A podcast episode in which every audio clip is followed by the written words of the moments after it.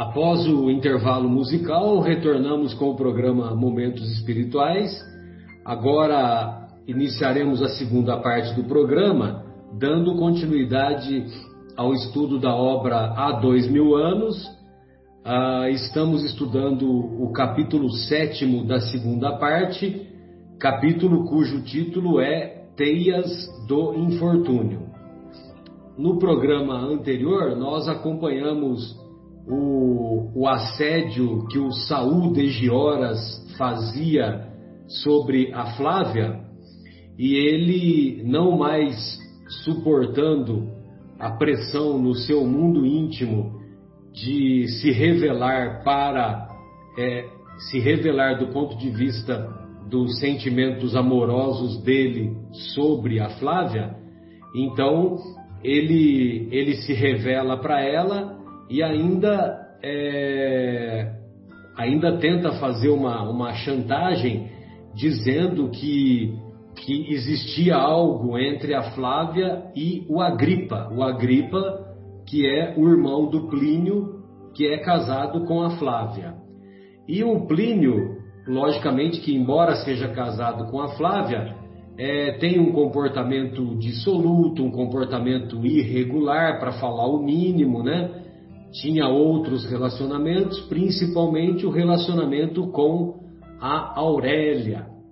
E a Aurélia, como nós vimos em capítulos, em programas anteriores, a Aurélia estava fazendo uso de um envenenamento progressivo é, através de um produto que a Flávia tinha que usar com frequência.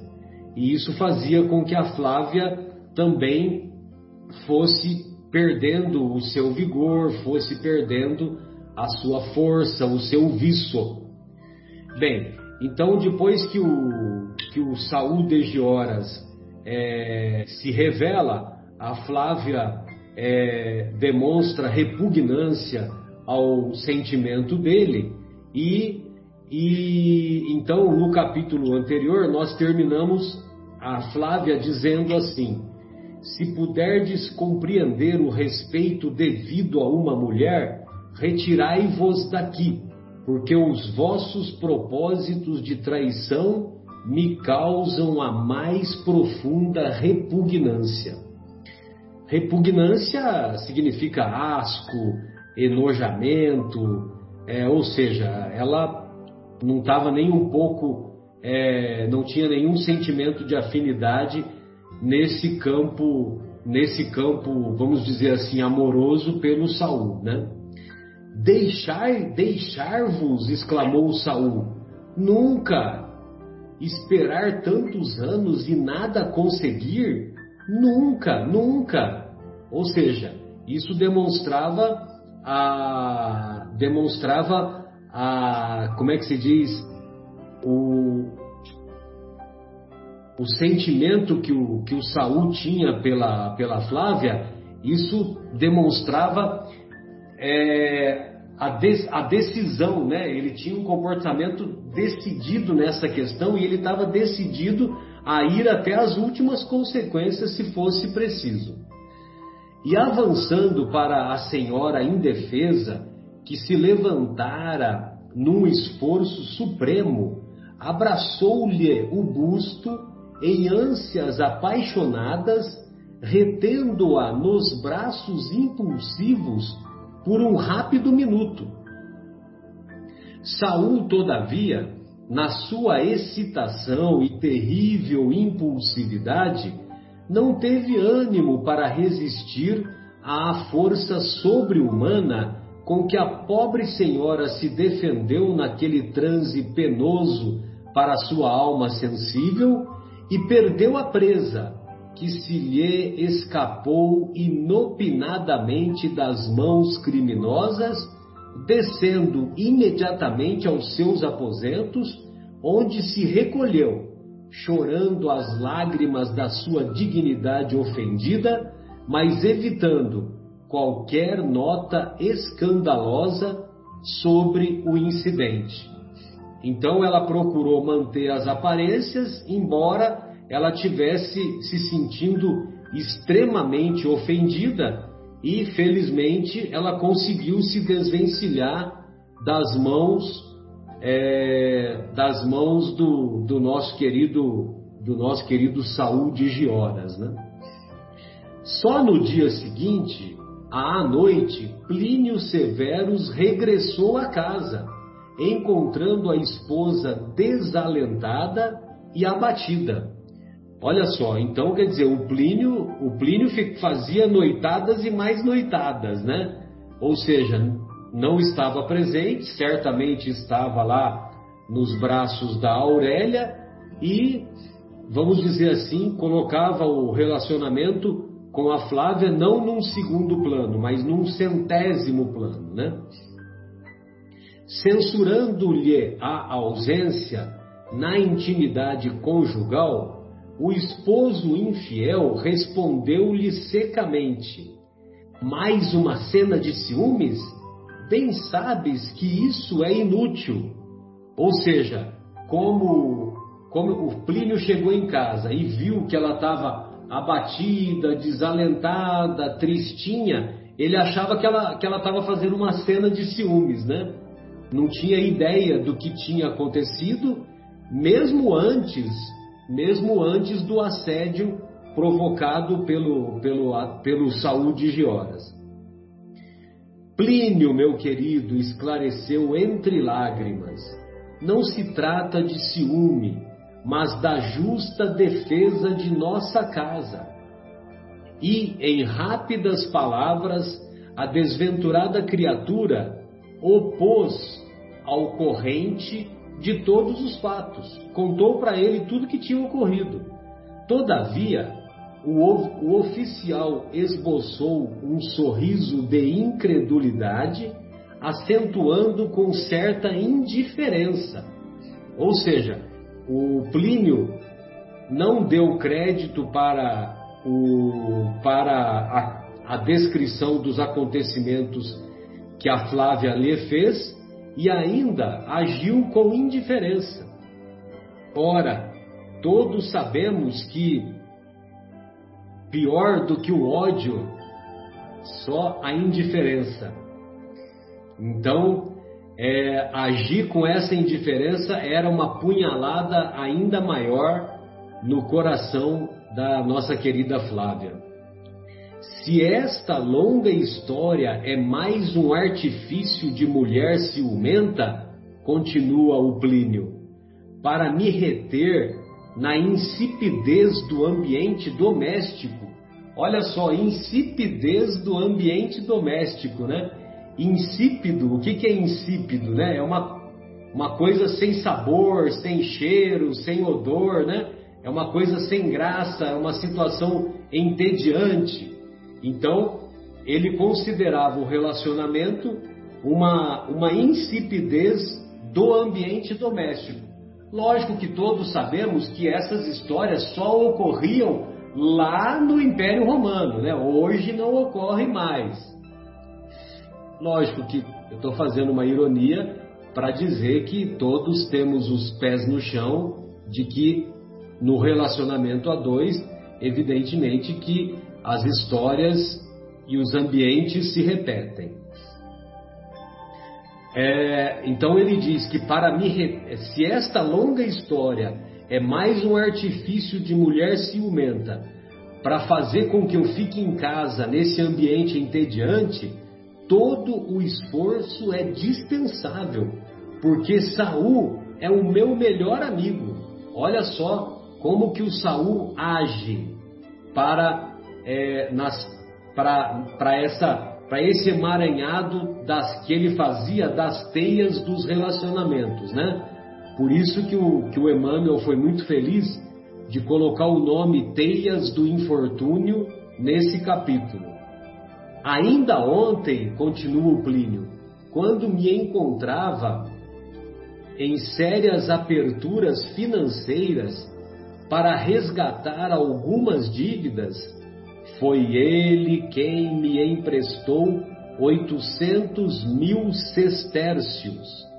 Seria melhor, portanto, que prezasses mais alto a honra do nosso nome, abandonando as tuas relações com a gripa, já excessivamente comentadas para que eu alimente qualquer dúvida.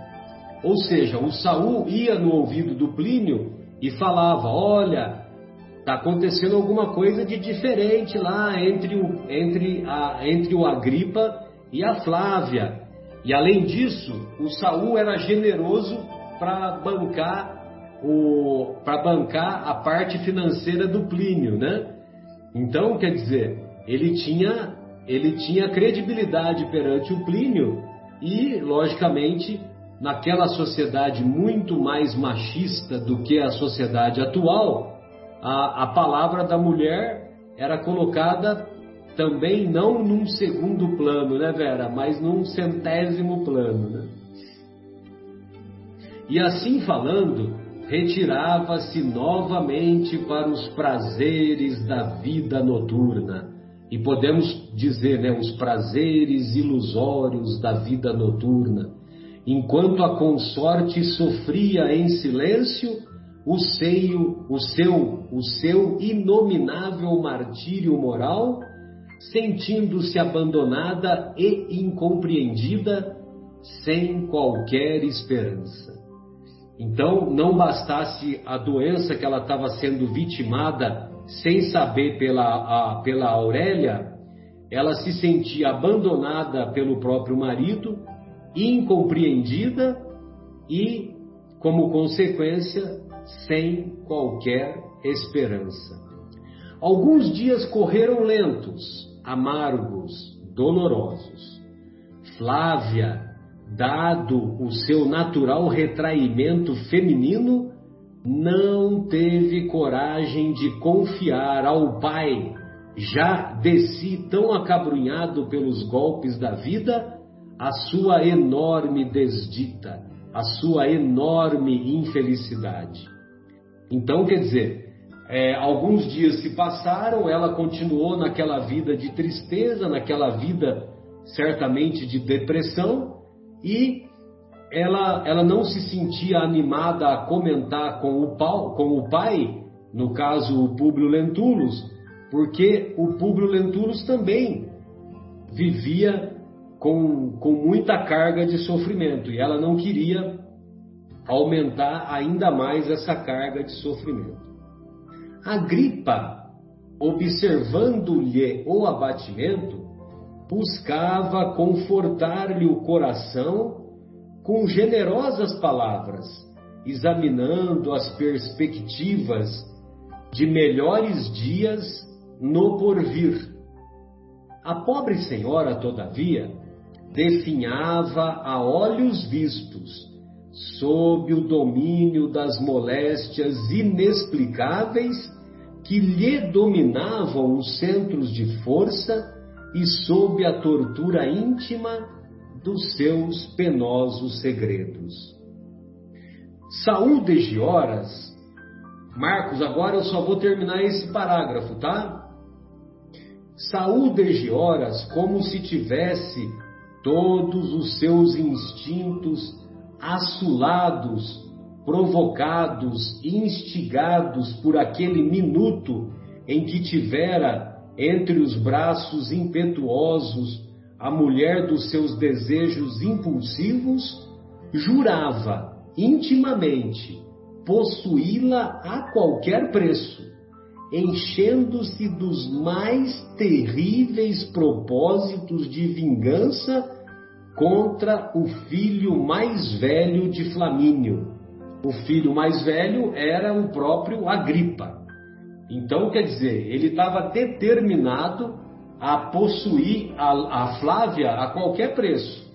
E, e ele não media as consequências. E ainda mais tendo, tendo em mente é, colocar a vingança sobre o Agripa, é, a, colocar o plano de vingança em, é, em exercício, vamos dizer assim. Foi assim que continuou a frequentar o palácio do Aventino, tomado das intenções mais sinistras. Bem, então agora o, nosso querido Marcos dá continuidade, né, Marcos?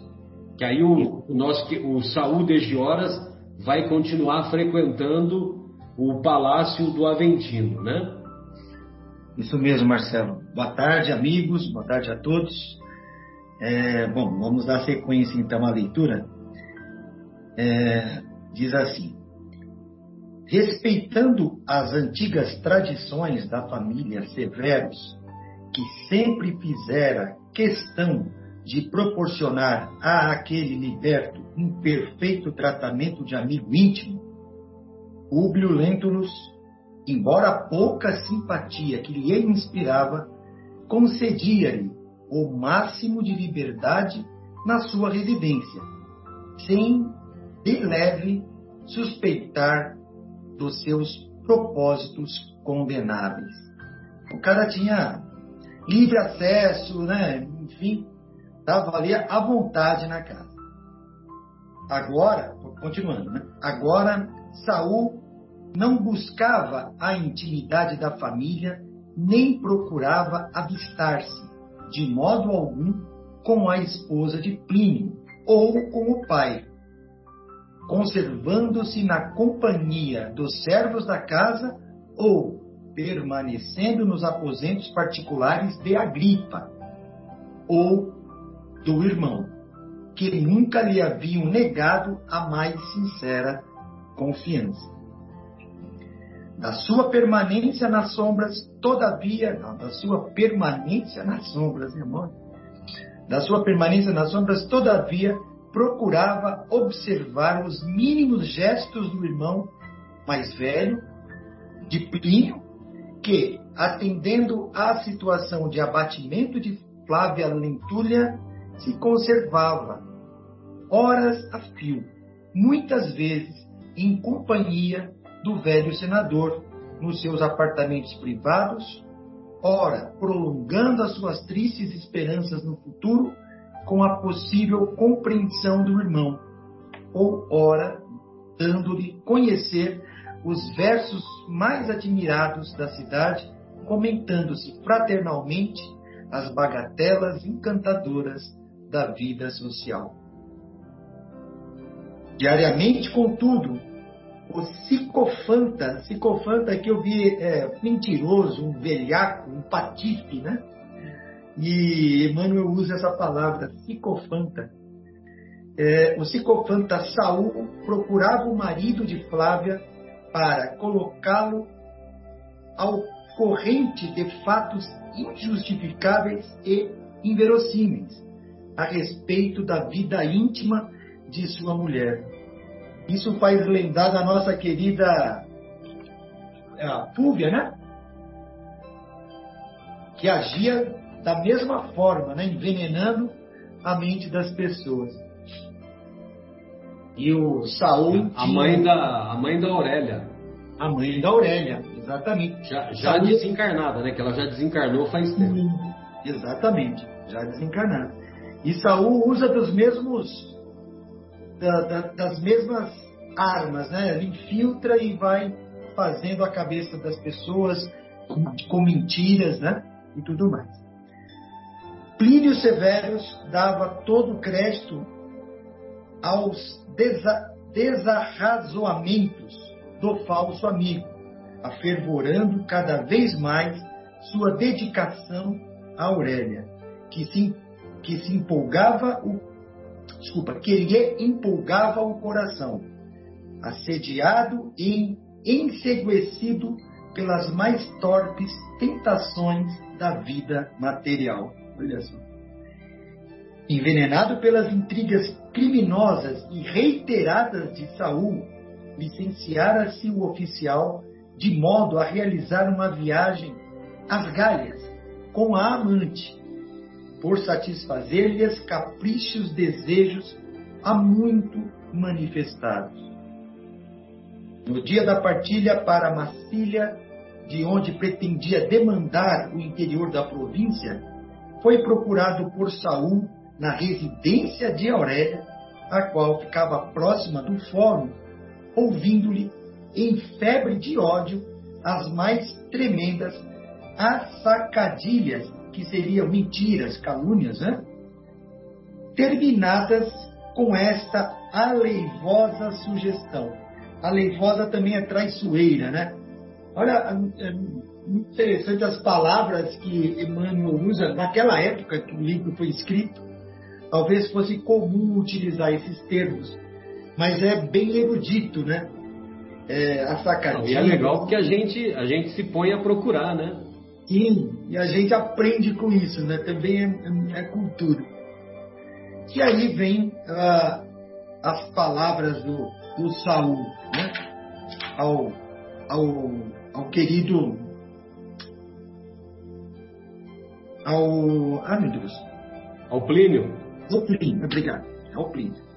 Se quiseres verificar por ti mesmo a traição de Agripa, olha, isso lembra a Fúria, com certeza. É. Se quiseres verificar por ti mesmo a traição de Agripa e tua mulher, volta hoje à noite furtivamente à tua casa e busca penetrar inesperadamente no teu quarto. Não precisará então dos zelos da minha dedicação amiga, porque encontrarás teu irmão em atitudes decisivas. Nesse momento, Plínio Severus ultimava os preparativos de viagem, tendo mesmo pela manhã apresentado suas despedidas em casa aos mais íntimos familiares, para justificar os imperativos de sua ausência. Alegara determinações expressas da, da chefia de suas atividades militares, embora fossem muito diversos os verdadeiros inconfessáveis motivos da partida. Pois bem, agora está preparado a cena, né? Está preparada a situação. Saul está montando direitinho é, é, esta, é, esta ardilosa cena. Ardilosa cena, exatamente como Fúvia também fez. Vamos ver como é que se, se dá isso, né, Mauro? Vamos lá. Parece coisa de novela, mas não é, não. Aconteceu mesmo. Incrível, né? É incrível, nossa, gente. Então vamos lá. Ouvindo, entretanto, as graves denúncias do liberto judeu, o oficial preparou-se para enfrentar qualquer eventualidade, dirigindo-se à noite para o palácio do Aventino com o espírito atormentado por trigrinos sentimentos. O escravo, o ex-escravo, porém, que planejara executar seus projetos criminosos, nas suas intenções impiedosas e terríveis, postou-se à noitinha com a cumplicidade natural de todos os servidores da casa nos apartamentos particulares de Agripa, procedendo de tal modo que os próprios escravos não poderiam atinar com a sua permanência nos aposentos referidos. É, ele conhecia a rotina da casa, conhecia os cômodos, tinha livre acesso, né? Então ele sabia como entrar sem, sem ser percebido, né? Foi entrando sorrateiramente, né? Sorrateiramente. sorrateiramente. É. E até na minha parte diz que ele nem ficava mais com a família, ele ficava junto com, com os servos ali já para pegar toda a rotina, né? Verdade. É, já foi a estratégia ali, né? Já foi a estratégia. À noite, Plínio Severus procurou a casa inopinadamente com surpresa para alguns criados que tinham ciência das suas despedidas e, sem dizer uma palavra, enseguecido pelas calúnias injuriosas do falso amigo, penetrou cuidado, cautelosamente no gabinete da esposa, ouvindo a voz despreocupada do irmão, embora não conseguisse identificar o que dizia. Ou seja, o Emmanuel nos conta que os empregados estranharam a, a presença dele, uma vez que ele já tinha se despedido. Então ele foi lá sorrateiramente para ouvir o que estava acontecendo. Ah, acho que ele voltou para pegar o celular, né? Ele tinha esquecido o celular. Ah, é verdade, pode ser. Aliás, a gente, quando esquece o celular, fica doido, né? Nossa, é uma tragédia. então, então, abrindo, aí ele já estava no quarto, né? Abrindo um pouco a cortina sedosa e delicada, viu a gripa nos seus gestos de carinho íntimo e fraterno, acariciando a mão de Flávia com um leve e doce sorriso. É que dá, dá para entender que o Agripa tinha realmente um sentimento fraterno pela, pela Flávia, né? E o irmão tava, interpretou totalmente diferente porque ele não conseguia ouvir o que eles falavam. É, ele, ele amava a Flávia, né? Mas como ele percebeu que a Flávia é, tinha se sentido com, com mais afinidade pelo Plínio e acabou se casando com o Plínio, como nós vimos em capítulos anteriores, então ele ficou 10 anos lá em Massília, né, onde hoje é a cidade de Marseille, né, uhum. é, no porto de Marseille, né, que escreve-se Marselha no, no sul da França. E ele, é, e aí esses 10 anos contribuíram para ele se resignar ao sentimento que a Flávia tinha pelo irmão e não por ele. ele e aí ele acabou isso, né? desenvolvendo esse relacionamento fraterno, né?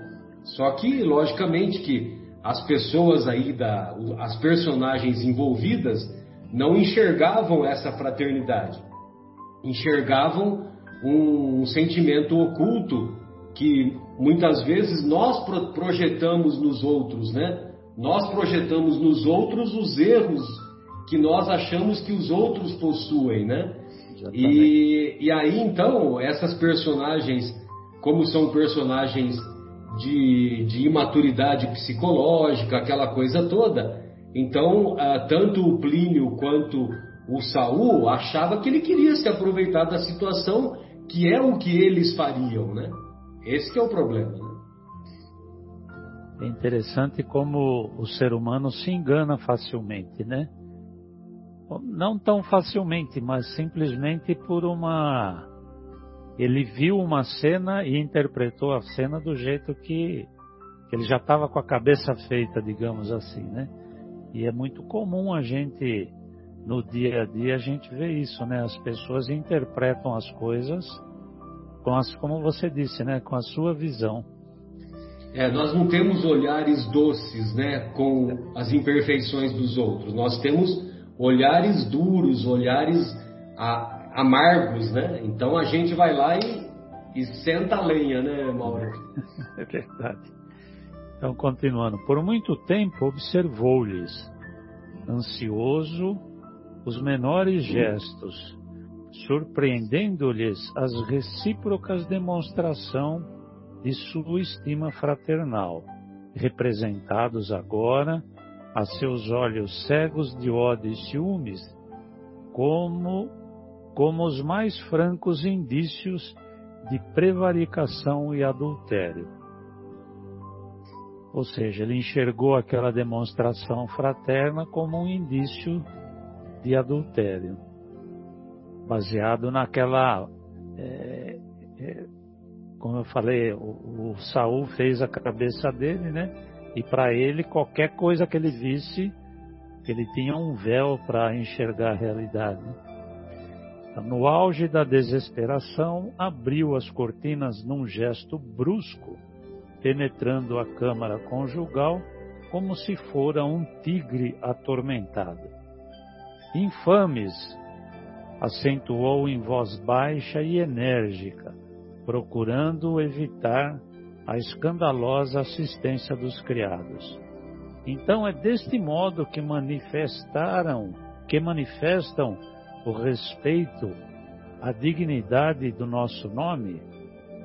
Flávia Lentulha, com os seus padecimentos físicos profundamente agravados, fazia-se pálida de neve enquanto a gripa enfrentava o terrível olhar do irmão, singularmente surpreendido. Imagina o Agripa, né? Vendo aquela cena. Eu estou inocente aqui e você. que coisa, né? Plínio, com, direito que, com que direito me insultas dessa forma? perguntou ele energicamente. Saiamos daqui imediatamente.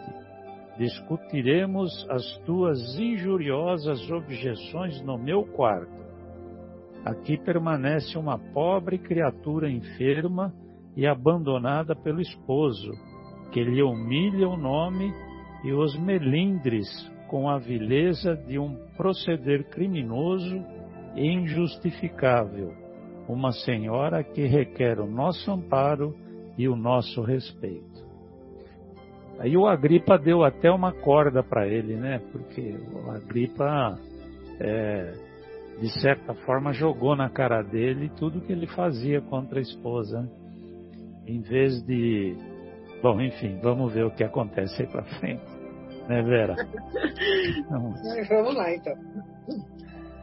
Os olhos de Plínio Severos fuzilavam de ódio, enquanto o irmão se levantou serenamente, retirando-se para os seus aposentos, acompanhado do oficial que fremia de raiva, agravada pela humilhação que lhe infligia a calma superior do adversário. Aí ele ficou mais pela vida mesmo, né? Porque o outro não se abalou, né? E além de falar aquelas palavras assim com muita propriedade, ele se permaneceu calmo, demonstrando realmente, né, uma postura de que não tinha, que não, de que não devia nada.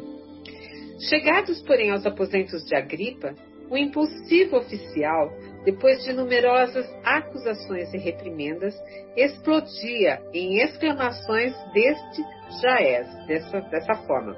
Vamos, explica-te, traidor. Então lanças a lama da tua ignomínia sobre o meu nome e te acovardas nessa serenidade incompreensível? Plínio, disse ponderadamente Agripa, obrigando o interlocutor a calar por alguns momentos. É tempo de pôr termo aos teus desatinos. Como poderás As provar tuas loucuras, aos teus desvarios, né? Como poderás provar semelhante calúnia contra mim, que sempre te desejei o maior bem. Qualquer comentário menos digno acerca da conduta de tua mulher é um crime imperdoável. Falo-te nesta hora grave dos nossos destinos, invocando a memória irrepreensível de nossos pais, do nosso passado de sinceridade e confiança fraterna. Então ele tenta chamar Plínio à razão mesmo, né? De daquela, que eles eram irmãos, né? Que eles eram fraternos em tempos idos, né? Vamos lá. O impetuoso oficial quase se imobilizara, como um leão ferido, ouvindo essas ponderações superiores e calmas, enquanto a gripa continuava a externar suas impressões mais íntimas e mais sinceras. E agora, prosseguia com serenidade, já que clamas um direito que nunca cultivaste, em vista da sucessão interminável dos teus desatinos na vida social, devo afirmar-te que adorei tua mulher acima de tudo, em toda a vida. Quando gastavas a tua mocidade junto do espírito turbulento de Aurélia, vimos Flávia na sua juventude pela primeira vez, logo após o seu regresso da Palestina, e descobri nos seus olhos a claridade afetuosa e terna que deveria iluminar a placidez do lar que eu idealizei nos dias que se foram.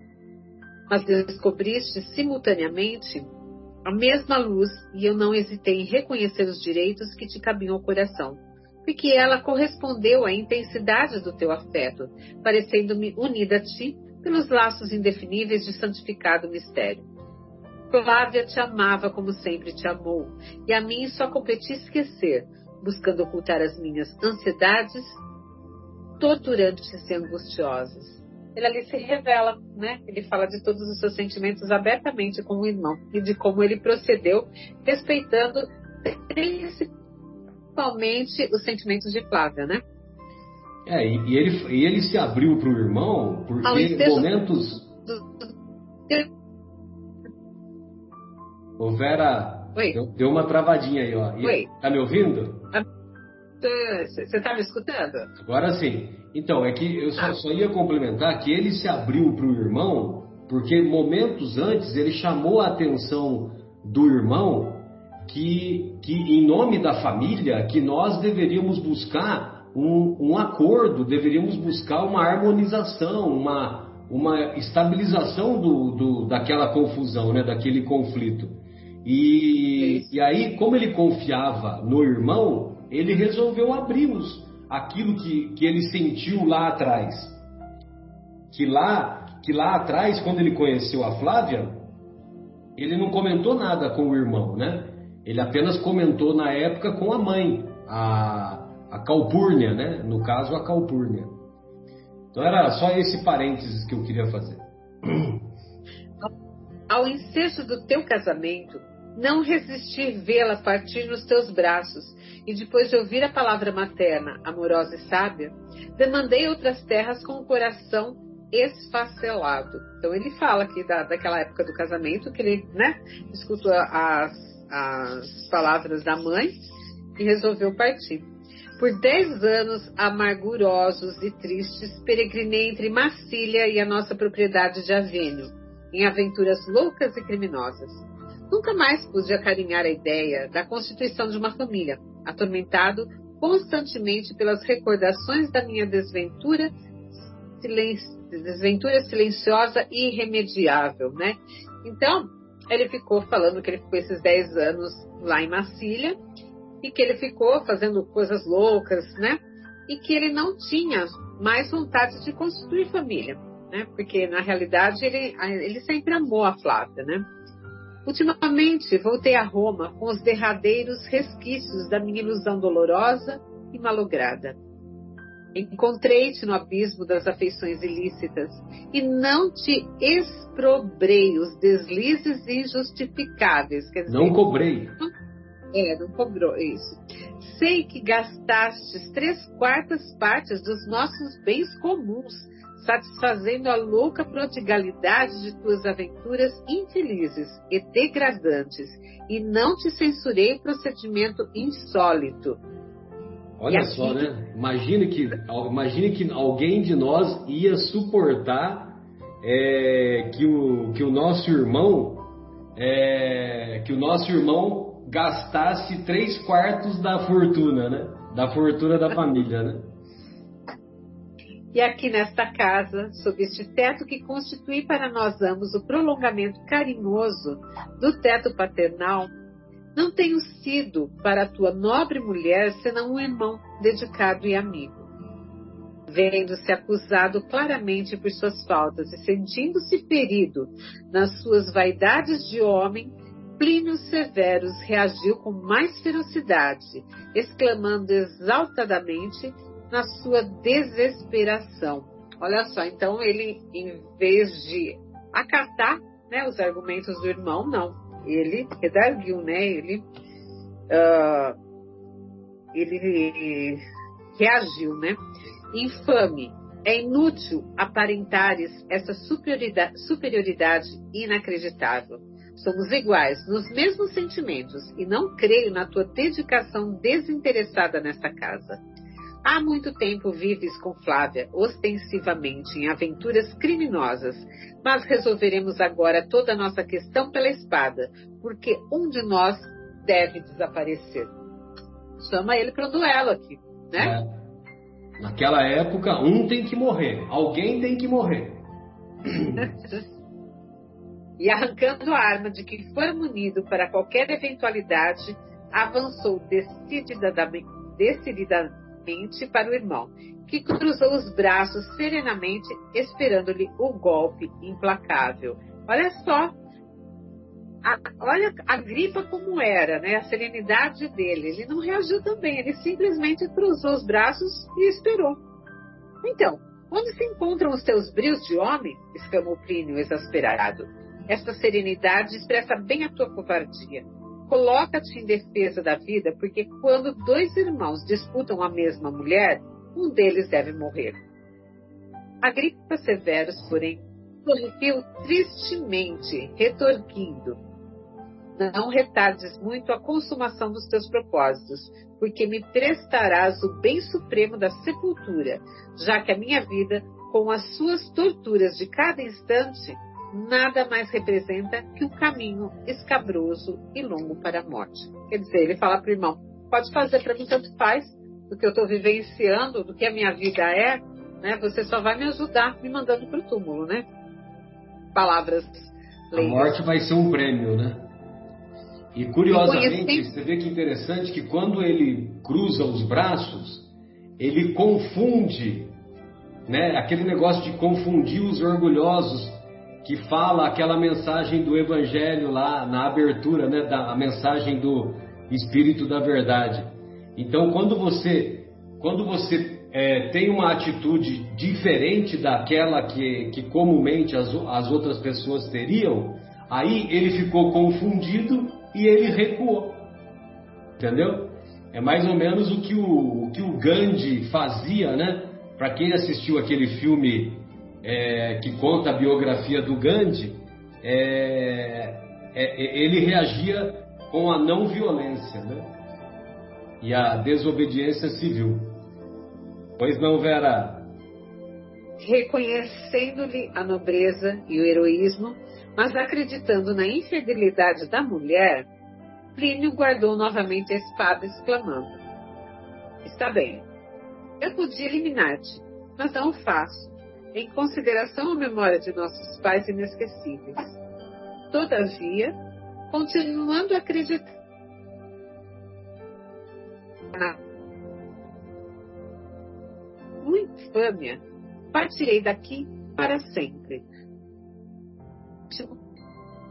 Meu maior e pior inimigo. O Vera, deu uma travadinha aí, viu, querida? Mais uma vez aqui apresentando no livro. Mas está me escutando ou não? É, então, deu uma travadinha. Eu acho que vale a pena você recomeçar o parágrafo. Está bem, eu podia eliminar-te. Que o Plínio fala, mas né? Não, uh -huh, mas não o faço em consideração a memória de nossos pais inesquecíveis. Todavia, continuando a acreditar na tua infâmia, partirei daqui para sempre levando no íntimo a certeza de que tenho em teu espírito de traidor o meu maior e pior inimigo. Mais uma vez aqui no livro, mostrando o que uma fofoca, né? Acabando com a vida de uma pessoa. No caso aqui, acabou com a vida da mãe. E dos dois irmãos, né? Flávia, e agora acabando com a vida dela própria. É. Então, quer dizer, dois irmãos acabaram se tornando. Palavra, Plínio. Acabaram se tornando inimigos. Ô Vera, eu vou, eu vou pedir, como tá dando um pouquinho, tá travando, eu vou pedir licença para você. Tá. É, e eu vou, eu, eu termino essa tá. leitura. Tá legal? Tá. Uhum. Sem, é, sem mais palavra, não é isso? Isso. Tá no finalzinho, né? Sem mais palavra, Plínio retirava-se a passos largos, enquanto o irmão, caminhando até a porta, lançava-lhe um derradeiro apelo afetuoso para que não se fosse, para que ele não fosse para a Macília. Um derradeiro último apelo. Alguém, todavia, acompanhara a cena detalhe por detalhe. Esse alguém era Saul, que, saindo do seu esconderijo e apagando inopinadamente a luz do quarto, alcançou a gripa num salto certeiro pelas costas, olha o detalhe, ó, pelas costas, vibrando-lhe violento golpe o rapaz caiu redondamente numa poça enorme de sangue, sem que lhe fosse possível articular uma palavra. Em seguida ao ato criminoso, fugiu o liberto, afetando despreocupação, sem que ninguém pudesse atinar com a dolorosa ocorrência. Ou seja, ele matou o Agripa, né? O Saul matou o Agripa e como não tinha testemunha, a conta iria para o irmão Plínio, que que outras pessoas devem ter presenciado a devem ter presenciado a discussão. Então, o primeiro suspeito da morte do Agripa certamente seria o, o próprio Plínio. E olha só como que foi ardiloso o Saul, porque o Saul ele esperava que, que o Plínio matasse o Agripa e depois ele se apresentaria e mataria o Plínio. E, de, e, ainda poderia colocar né, que um feriu o outro e os dois acabaram morrendo. Né? E, e ele ficaria com o prêmio. Qual que é o prêmio? A Flávia. Lógico que eu estou dizendo na cabeça doentia do, do Saúl de Gioras, né?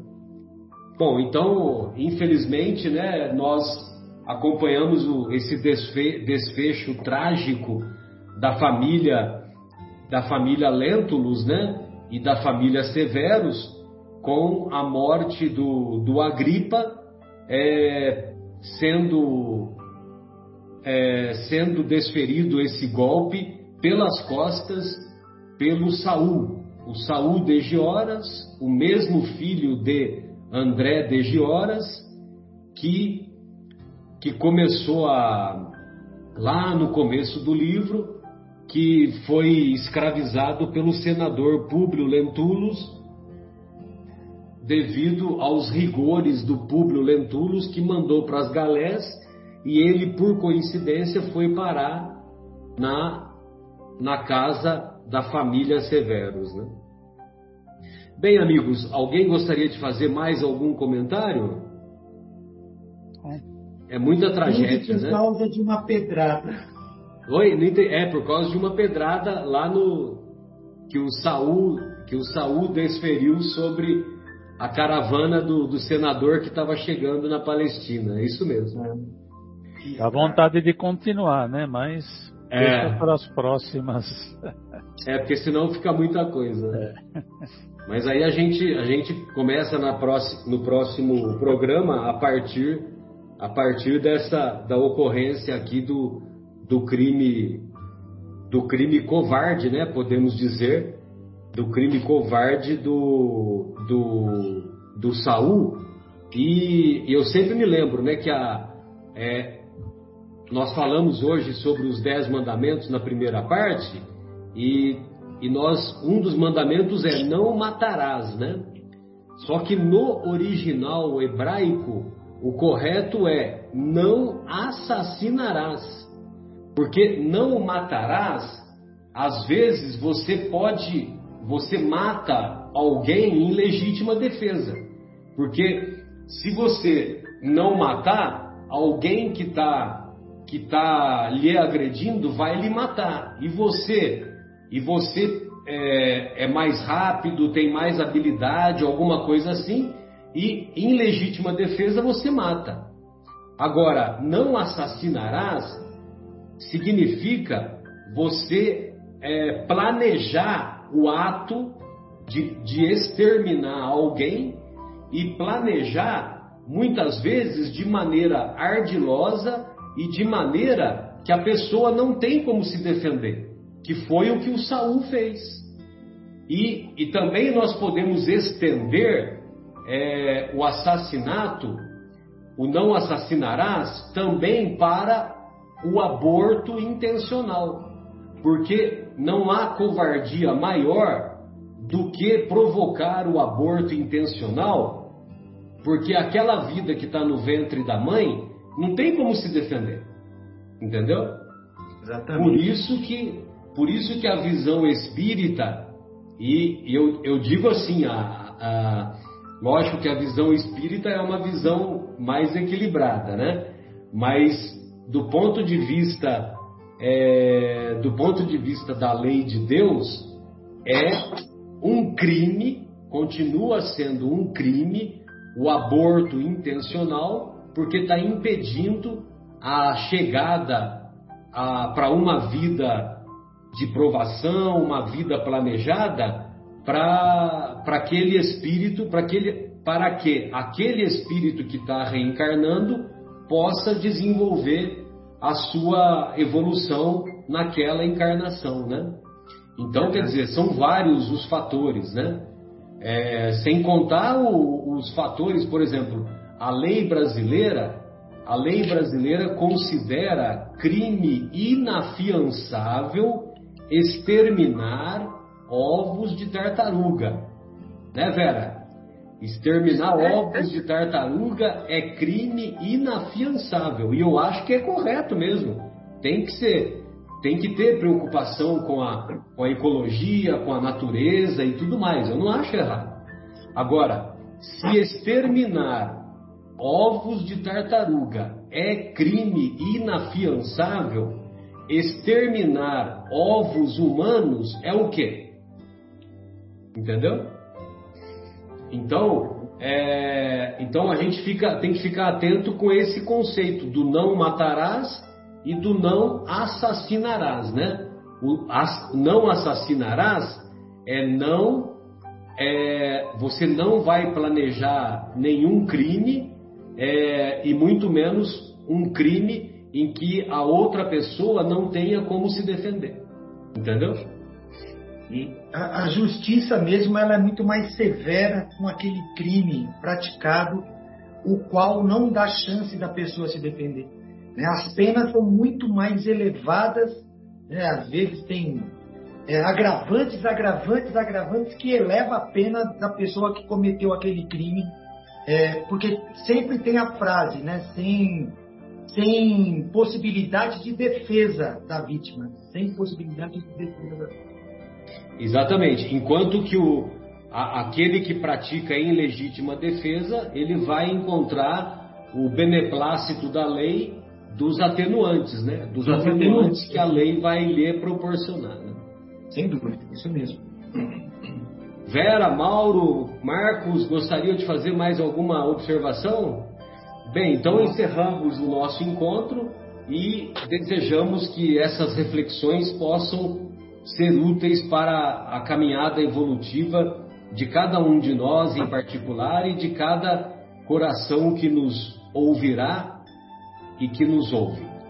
Um grande abraço a todos e até mais.